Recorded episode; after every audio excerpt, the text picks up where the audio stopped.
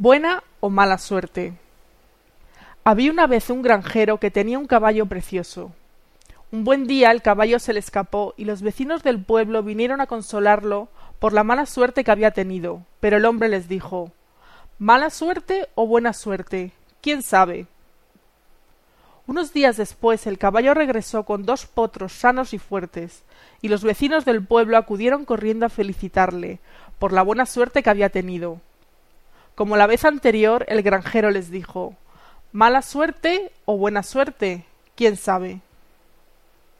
Al cabo de un tiempo, el hijo del granjero, intentando montar a uno de los nuevos potros, se cayó y se rompió una pierna. Cuando los vecinos se enteraron, fueron a verlo para animarle, por la mala suerte que había tenido su hijo.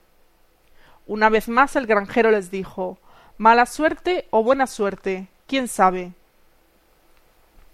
Se cuenta que empezó la guerra al poco tiempo, y vinieron a reclutar a todos los jóvenes del pueblo, pero no se llevaron al hijo del granjero porque el chico no estaba en condiciones de combatir.